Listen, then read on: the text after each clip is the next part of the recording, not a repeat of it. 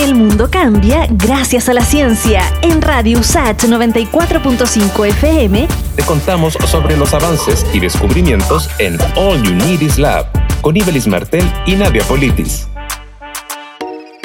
En una carta a la OMS, más de 200 expertos internacionales afirmaron que la evidencia muestra que el coronavirus se puede transmitir por el aire. A los pocos días, la entidad reconoció que hay evidencia emergente sobre la transmisión aérea del coronavirus en espacios cerrados.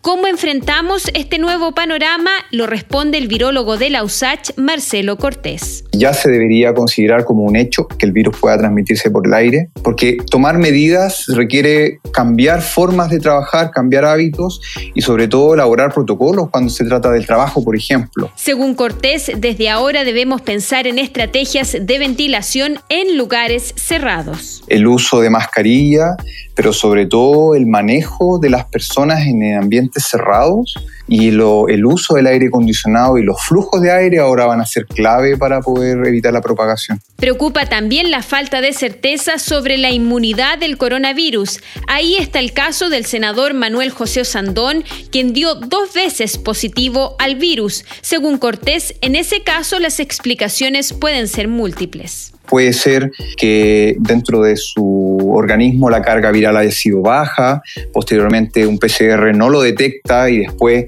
hace una vida entre comillas normal y de ahí en adelante el virus vuelve a aumentar su carga viral y se pesquisa por el PCR. Según el virólogo Marcelo Cortés, aspectos como las enfermedades base de un paciente, la carga viral a la que se enfrenta y su historial inmunológico también juegan un rol a considerar en la inmunidad del virus.